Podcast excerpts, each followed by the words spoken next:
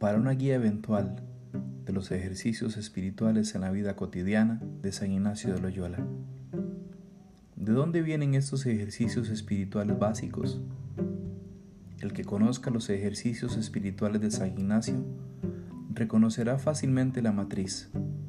El mismo Ignacio señala que no se debe dar a nadie lo que no puedan descansadamente llevar y aprovecharse con ello. Ahora bien, la experiencia muestra que muchos elementos de los ejercicios, incluso la primera semana, en su forma definitiva, le quedan grandes a mucha gente, sea por su falta de preparación, sea porque el sujeto es menos apto sin estar, sin embargo, desprovisto del deseo de crecer espiritualmente. Inspirándome en la misma anotación, la número 18 de los ejercicios de San Ignacio, y muchos pasajes paralelos de las cartas de él y otros documentos alentados por una reflexión de Ramallo, una conferencia de Dotel y la lectura del libro de Iparraguirre sobre la práctica de los ejercicios en vida de su autor, se ha dado forma a este podcast para que se ejerciten eficazmente los que aún no están listos para los grandes ejercicios y o los que se quieran instruir en lo fundamental de la vida de fe y deseen llegar hasta cierto grado de contentar el alma.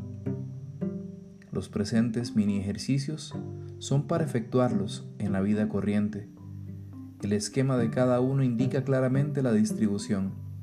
Son 35 ejercicios, más algunas repeticiones extra, siempre posibles. Indico más adelante el contenido de cada uno para facilitarle al guía su manejo.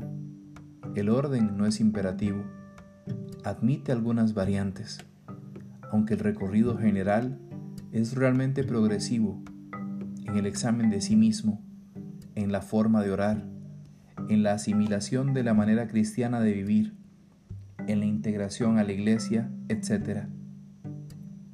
El guía no es indispensable, pero ayudará para comenzar, para mantener un ritmo constante, para detenerse en un ejercicio según el principio ignaciano de la repetición, para hacer una pausa, etc.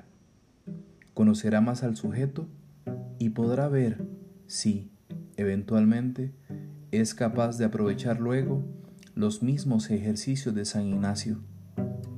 Ejemplos de posibles clientes serían jóvenes adultos que se preparan para la confirmación o el matrimonio, y otras personas en situación cuasi catecumenal o catecumenal, católicos en situación irregular, pero deseosos de vida espiritual auténtica.